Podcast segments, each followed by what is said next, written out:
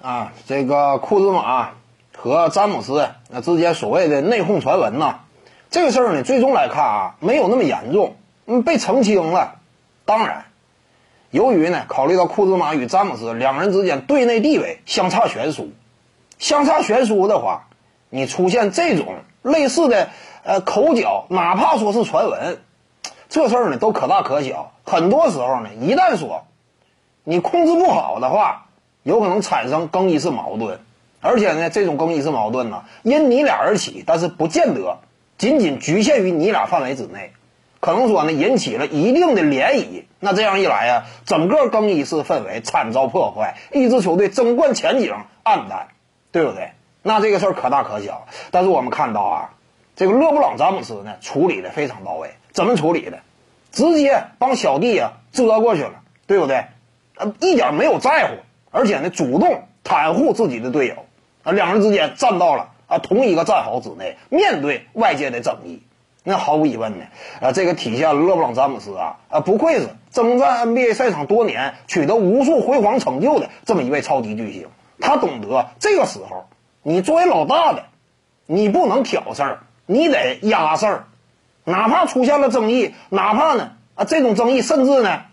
啊，你就话听起来呀，什么莱昂纳德技术如何如何，挺刺耳，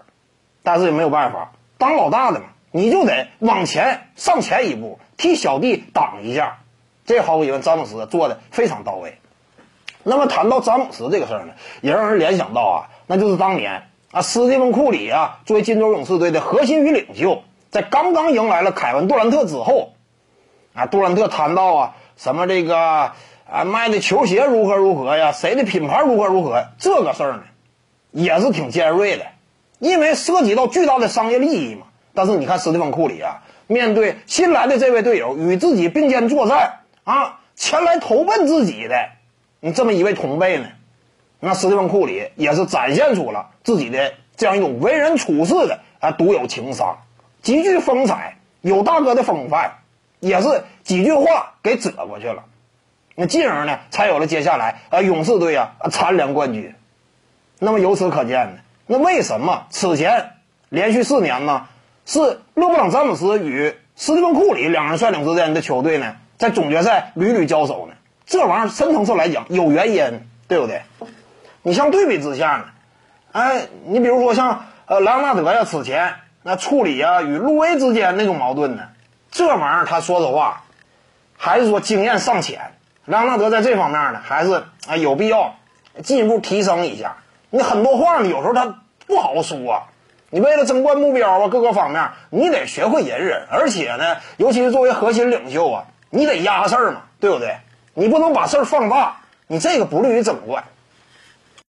各位观众要是有兴趣呢，可以搜索徐静宇微信公众号，咱们一块儿聊体育。中南体育独到见解就是语说体育，欢迎各位光临指导。